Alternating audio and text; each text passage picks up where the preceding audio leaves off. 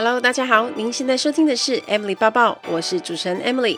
在 Emily 抱抱的频道中，主要会绕着自我成长、工作、职涯、甘苦、世界文化与旅游时事等相关内容。今天的节目就开始喽，请让我带着你的思绪一起飞翔吧。Hello，大家好，欢迎收听 Emily 抱抱。这个礼拜依然是很混乱忙碌的一周。我觉得比较累的是，因为我我觉得忙没有关系，可是因为我的背一直很酸很麻，然后真的觉得超累的，但已经影响我的日常工作跟生活，所以我就不得不赶快去看医生。我也有在现实动态分享，那医生说我的脊椎侧弯呢，尤其是胸椎跟腰椎的部分是弯的比较严重的，所以压迫到神经，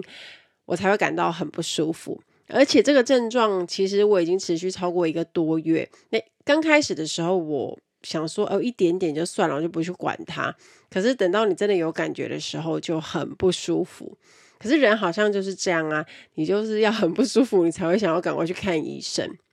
那现在很多人都因为长时间坐着、姿势不良啊、缺乏运动等等的问题，导致脊椎侧弯。所以你会发现，你们的肩颈跟背啊都。紧到爆炸！当你去给人家按摩的时候，你可能就会就是会痛爆。那肌肉僵硬啊，跟酸痛都是常见的症状。那长时间累积下来，当然就会非常不舒服。所以可以的话呢，建议大家常常做伸展跟运动。那我最近因为太严重了，所以我只要做的工作大概四到五十分钟，四十到五十分钟，我就会站起来做伸展。那事实上，我现在也做不久。那我上个礼拜刚去做那个徒手治疗，然后去乔一下，希望背赶快好起来。我分享了这个东西之后，发现其实好像蛮多人跟我一样的，我就收到一些私讯说，诶，他刚好后背也在痛，想说到底是要看什么科？我原本也为这件事情很困扰，然后因为我查网络上说要看神经内科。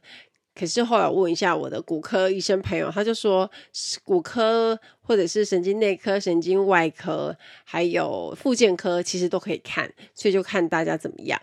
就是如果你有这个箭头的话，可以赶快去看医生。我在好学校出的线上课程，跟着空姐宝宝快速通关应考空服员全方位指南，募资已经进行到第二周哦。这是一堂手把手教你如何成为一名空服员的课程，从内而外什么都有包，从彩妆包头、履历自传和面试技巧等等。有兴趣想要加入航空业的朋友们，请直接帮我点叙述栏的课程网址，因为现在的价钱真的非常的优惠，募资价格七折外呢，好学校全站还有折扣，所以你现在买真的还是最低价，请把这个资讯跟需要的朋友们分享，再请大家多多支持喽。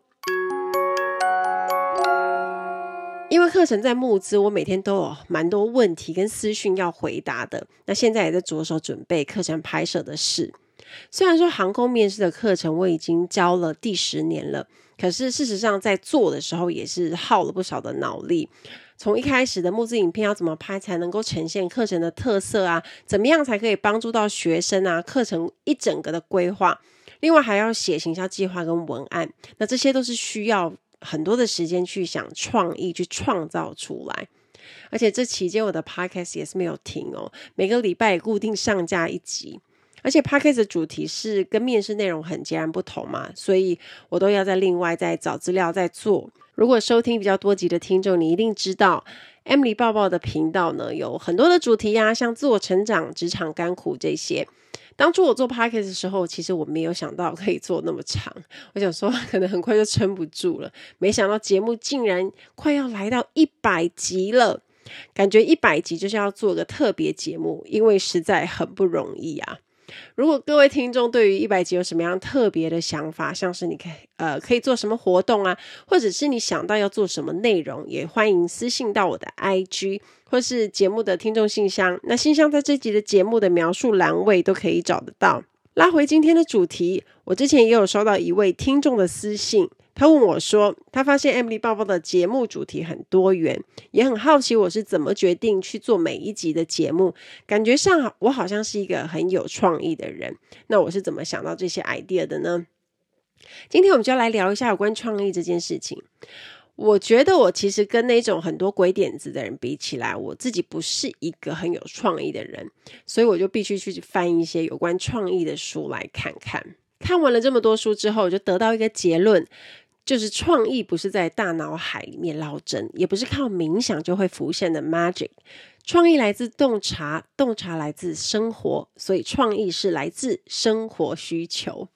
而且现在的工作其实每一个跟创意都有关系，比如说你是做销售业务性质工作的朋友，为了要把你的产品卖出去，你需要想一些内容跟人家沟通啊，你可能也需要写一些文字去展现你的产品可以怎么样去解决消费者的问题，而且这些都要用到创意。另外，像从事教学工作的人，你也会需要用到创意，因为你为了要教会你的学生某种能力，你就要需要设计一些那种活动啊，或是游戏，来增加学生他们上课的参与度。所以你在招生的时候啊，你就要写一些文案啊，或是整理学生的心得，用一些比较有创意的方式呈现出来，来吸引大家的目光。所以呢，要把绝佳的创意付诸实行，需要在每天的工作中付出很多的努力。世界上真的没有一生下来就是天才的人，都是靠一分的灵感跟九十九分的汗水。但是我们也不能忘记这九十九分的另一面，人不可能只靠意志力来解决问题，想着，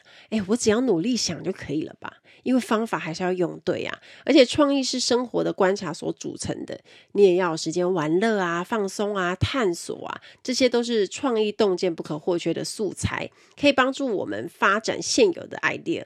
所以这边要做一个小结论，为了要保持创意，我们必须持续的投入心力，不断前进。因为停滞不前是创造力最大的敌人。想要有创意呢，首先我们就要好好的努力的生活。听到这边，我想要请大家思考一下：你上一次创作不是为了你的客户，也没有人在你的背后监视看你做的对不对，是什么时候呢？创造力很容易变成赚钱啊，或者是取悦主观客户的工具。但是那样的工作呢，事实上只会动用到你脑中一小部分的创造力而已。创作是心理疗愈的旅程。这本书有提到，你想要比人家更厉害，就要不断的为自己创作。像是很多创意专业人士，他们都会有晨间随笔或是随手写笔记的习惯。没有什么太多的秘诀，就是你想到什么就把你脑中的东西写下来。这是一种可以让文思泉涌的方法，也可以让自己的点子源源不断的跑出来。但是他们写的东西可能都跟他们的工作没有关系，也可以说是一种不必要的创作。而且这可以写文字啊，也可以画画啊，也可以是手做东西啊，或者是设计东西等等。那像这样的不必要创作，其实可以给我们探索的新可能，还有好奇心的自由，让你冒险，让你的创意能够更自由的发挥。举个例子来说，你有没有碰到需要想一些新的点子，可是又想半天想不出来的时候呢？如果你要解决问题的时候啊，都一直思考同样的方向，从同一个地方去找灵感，或是用同样的老方法，你的工具就会钝，感觉呢也会麻木。所以练习不必要的创作，可以让你空出时间尝试新的东西呀、啊，找到一些新的方法，有尝试的安全空间。那就算失败了也没有关系，因为跟工作没有关系啊，所以你也不会碰到太可怕的后果。而且，你可以按照自己的想法去创作，自由度更高。在这个过程中呢，培养出的新能力就可以变成你的新武器，用在日常工作上面。这些不必要的创作啊，提供你可以追寻自己声音的一个场所，也可以提醒自己，你不等于你所制造出来的东西。而且我们都不是机器，今天不管工作成果出来有多优异啊，多有效率，我们还是要常常去提醒自己，我们有能力去创造独一无二的作品，还是要去听听自己内心的渴望。这也是不必要创作可以给我们玩乐、尝试、犯错的空间，去发现自己有哪些天赋，有哪些热情。你也可以去学习、倾听，跟随你的直觉，去发现你心中真正的声音。接下来，我们就来谈一下创意到底有没有办法可以靠练习把它生出来呢？美国知名的科幻奇幻名小说作家雷布莱伯利呢，他每天都需要写作，这也是他的工作。那他需要创意的时候，他是怎么做的呢？Burberry 呢，他从二十岁的时候开始做一些叫做智慧联想的练习。每天早上起床之后呢，他走到书桌，开始把脑子里浮现的任何的字或者字串写下来，然后依照这些字的特性去分类。接下来呢，让他可以去思考这些字在他生命中的意义。很神奇的是，在一两个小时之后啊，一个新故事的草稿就这样完成了。这就是 Bradbury 他个人的小撇步。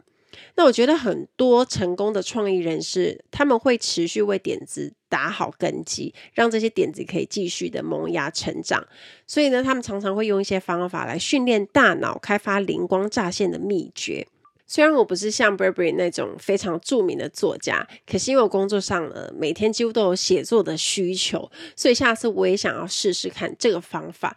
有在听的大家呢，也可以试一下，有什么心得也欢迎跟我分享。再来呢，当你如果面对很难解决的问题的时候，解决的方法最好就是暂时抽离。这个方法应该有蛮多人有听过，像有些名人他们会骑脚踏车，骑到平常不熟悉的地方去探险。也有一些人呢，会搭捷运乱晃啊，这也是另外一种形式的闲晃。像有更多人会做的就是散步，我自己也很喜欢。像社群媒体分享城市 Buffer 的创办人 Joe，他写了一篇文章叫做《六件让我保持开心的事》，里面就有提到他每天早上九点半出门散步。比较特别的是，他的散步路线是固定的，每次都一样，但他就只是走路，什么都不做，这样可以让他有时间反省跟放松。另外，像是音乐家伊诺啊，他可以做出这么多的歌曲，因为他非常重视这种暂时抽离的休息。伊诺提到一个观念，我觉得也是算是打醒我。他说啊。你不能一直觉得自己不能放空，一定要做些什么事情。像我有时候放空太久，我其实就会觉得不太安心。但是他说你要克服这种想法，因为你很容易低估无所事事那段时间的价值。其实那些时刻是非常重要的，让自己抽离工作，专注在日常生活中，就很像是做梦的时间一样，可以让你的大脑有时间可以理清一些事情，重新洗牌。如果你一直想着工作啊，大脑就没有机会做这些洗牌重组的事。那工作的时候需要明确的休息时间，让某个方向的动能耗尽，才能形成另外一股动能。这个观念跟我之前在第九十一集说的“更拼命不会成功，一流的人都这样保持巅峰”那一集有提到，要有休息的勇气。这个概念其实是一样的。那方法虽然不同，可是顶尖的人他们都有同样的核心概念。有兴趣的大家呢，就可以去第九十一集听。最后一个可以为想出好点子做的准备，就是要保持身体的平衡与平静。根据研究显示，控制和补充体力可以增加创意的产出哦。有很多杰出的创意人每天都会在精神上或身体上做好准备，像有些人每天会骑三十公里的脚踏车。另外，美国国家图书奖得主约翰·厄文，他七十岁的时候甚至还用摔跤选手的方式去训练自己。根据新闻周刊的报道，运动可以让我们大脑的活动更活跃。三十分钟的有氧运动呢，可以加强认知的每个层面，创造力也不例外。所以什么样的运动其实都可以，而且这样的效果可以持续到运动至少两小时。二零一三年一份研究显示，慢性有氧的健身运动，像跑步、游泳、自行车以及重量训练等，都可以促进大脑在额叶、枕叶、颞叶等七个部位的体积和密度。也就是说，长期运动之后，会让我们大脑神经传导的效能跟功能变好，而这几个脑区代表的就是认知功能啊，像记忆力、学习力、语言处理、情绪处理，都会有比较好的表现。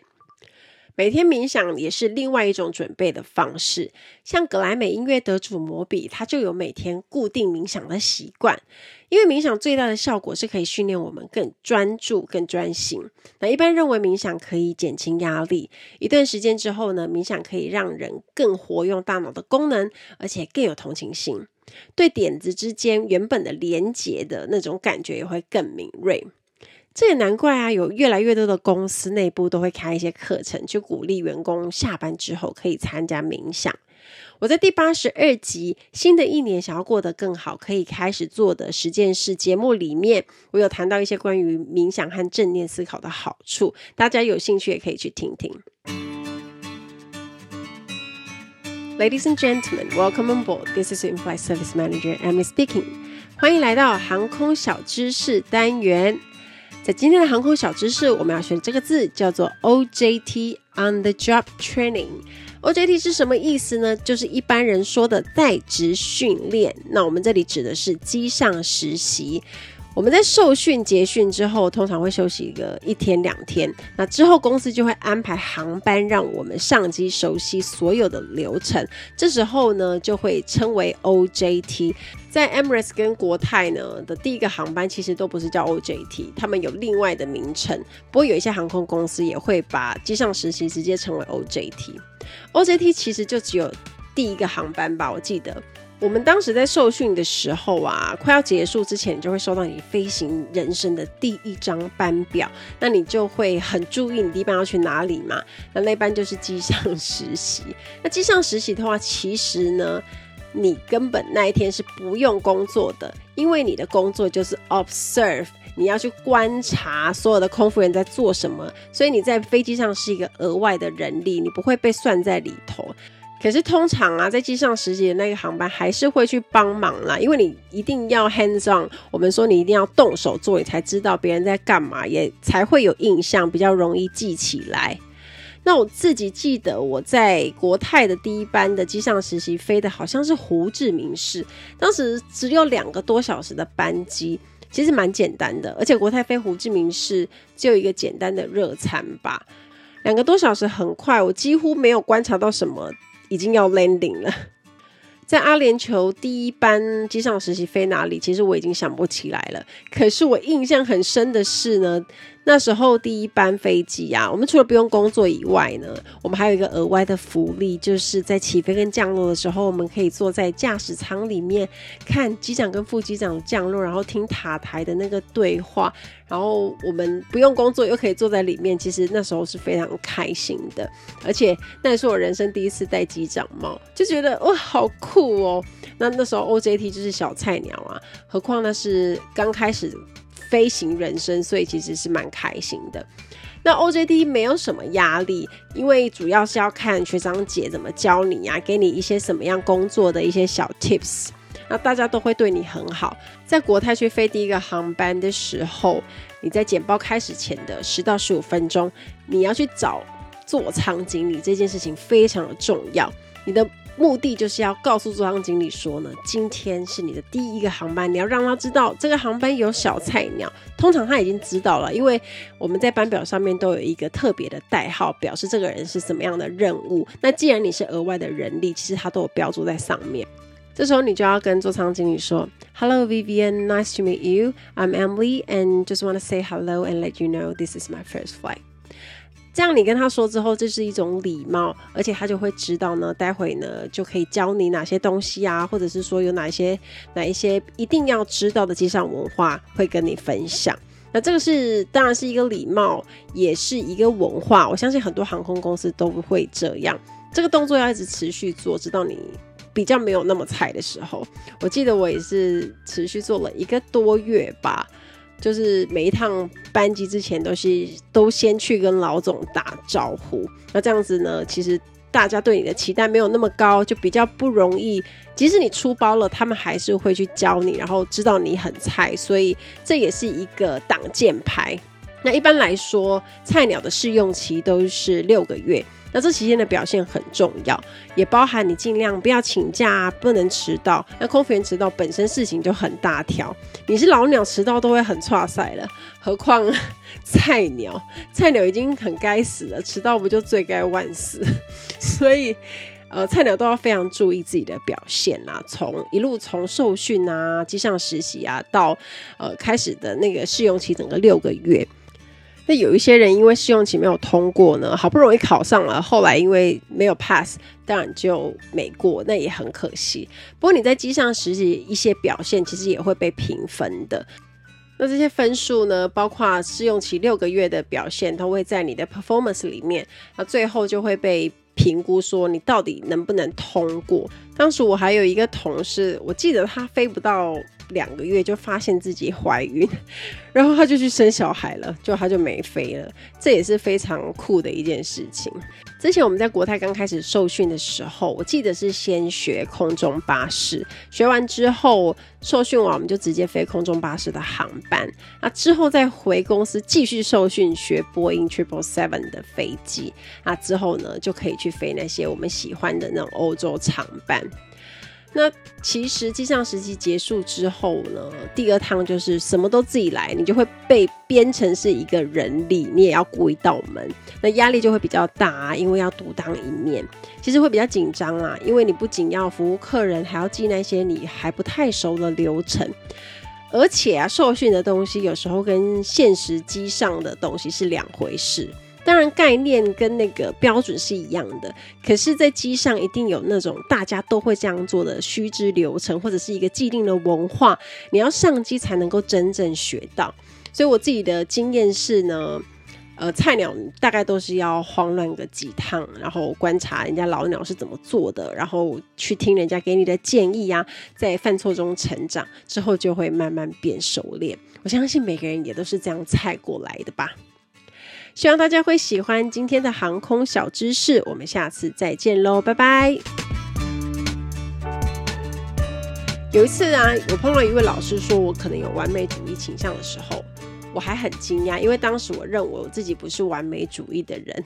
我做的事情离完美还很有距离。那是很多年以前，后来我才慢慢的了解他说的是什么，并不是说我写出来的东西一定就是完美的，而是有完美倾向这件事。要把东西做到认为一百分了才可以丢出去，也就是说，无意中你会想要追求没有瑕疵啊，为表现设定高标准的一种个人特质，对自己的评价过度严格，也会很在意他人对自己的评价。但是这样的完美倾向是会慢慢削弱做出优秀作品的能力哟。法国非常有名的浪漫主义画家德拉克洛瓦他说过：“以完美为目标的艺术家会一事无成。”听起来很可怕，因为他过度强调完美呢，其实会带来庞大的压力，也会因为你在做事情的过程中有太多的限制跟顾虑，让你没有办法发挥你的创意跟潜能。后来我自己去调试了之后，状况就好很多。所以我相信，其实有不少听众会有这样的困扰。因为你想要准备到最理想的时机，你才要行动啊，或者是要做出最好的版本，你才肯交出去。那当然，如果你有一大段不会被打扰的时间，也没有让你会分心的事情，你很会规划，你很会计划，可能你的状况会好一点。可是，如果你对拖延有罪恶感，比较偏向完美主义的人，就会想说：我怎么浪费了这么多时间还没开始做？然后你就开始变得焦虑，没办法，就只能动手做。结果你就大熬夜啊，不眠不休的赶啊，你最后就会想说：早知道我就早点开始，一定可以做得更好。这种想法。可是事实上，工作都没有理想开始的那个 timing 啦，所以比较好的做法是，你可以先预排一个时间做一部分的工作，那到了那个时间，也不管你想不想要做，你就动手做，做一部分也没关系。那第一次工作结束之后呢，再来去决定下一次什么时候要继续。那当然喽，第一次工作出来的东西有可能会很凌乱，但是没有关系啊，你后面还会有时间适应跟调整，最后还是能够达成目标，做出一个不错的作品出来。再来，比较完美主义的人在做事做到一半的时候，会有一点迷失方向。怎么说呢？因为他们想要照顾到每一个细节，所以每一步都要修改。初稿交出去之后呢，他觉得这就是一定要是接近完美的版本。而且只要想到啊，和你的作品有关的一些补充资料，你就会想要停下来，赶快研究学习一下。可是这些资料可能很大量、过量，而且呢，有派上用场的也不多，你就会变得花了过多的时间在作品上，而且呈现出来实质的成果跟你的努力其实是不成比例的。因为你想要弄的东西太多了，反而你没有办法聚焦，专心在某一个范围里，很容易就花太多时间在弄那些细节的事，然后等到 deadline 要到的时候呢，后面的作品就是这样子草草交出去。所以，当你们如果碰到这样的情况，是可以怎么改善呢？我觉得以终为始的做法是比较好的。先明确设定什么样的成果你觉得是有意义的，比如说像我要完成三千字的杂志专栏，好了，那我就要弄清楚中间需要的步骤，计算从现在到预定完成的日子还有多少的时间，像是还有几天呐、每天有几个小时我要做这件事情。再把时间分配到每一个步骤。那分配的标准呢，就是你要完成每个步骤最少要花多少时间来算。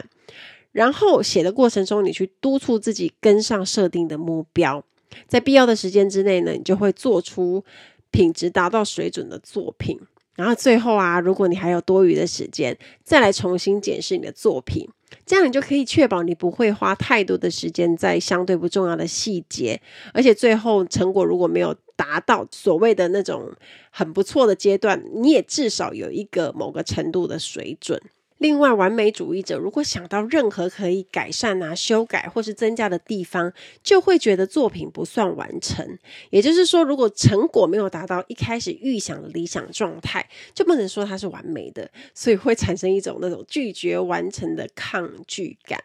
但其实可以换个念头来想，一件事情完成了，不代表未来不能再加以改善或者是详细的计划。你可能只是先交出一个成品嘛，然后开始进行接下来的工作而已。就像我现在回头看我以前多年前在部落格写的文章，我就有种哇天哪，我以前写的文章品质真的还有很大的改善空间呢。所以后来呢，我就针对一些文章啊，我就再修正跟优化。因为我多年写作功力练下来，还是有成长的嘛。所以我们看回以前的作品，都会知道说，哦，原来这几年我们还是有所成长的。那再慢慢修正就好了。完美主义的人呢，如果碰到有人指出错误、有不同的意见、提到你的作品没有补充到的事情啊，或是除了正面评价以外的说法呢，有时候就会觉得自己很尴尬，觉得自己是不是没有做好啊，也会担心你的专业被挑战了，别人不会再尊重我，或是害怕别人觉得自己不懂又装懂。不过也可以换个角度想一下，有别人愿意回馈你啊，可以帮助你测试、改进你的工作。如果完全不接受其他人的看法，你可能会错过很好的 idea。而且透过别人的回应，你就有更多的机会可以进步，世界就会变得更宽广。所以不要害怕听到别人的回馈跟意见。我自己也是花了一些时间去适应这样的想法。如果不要把目标定得那么完美呢，你的工作产量会更多，而且品质更好，压力也会更少，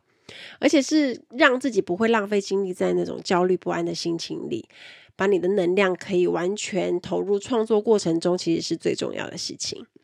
最后，我们来聊一下，当我们自己在做一些比较复杂的工作，像是要用到大量创意专案的时候，最初的灵感可能到某一个时刻就会不够使用了，也会觉得怎么越来越难做，有点像是撞墙的情况。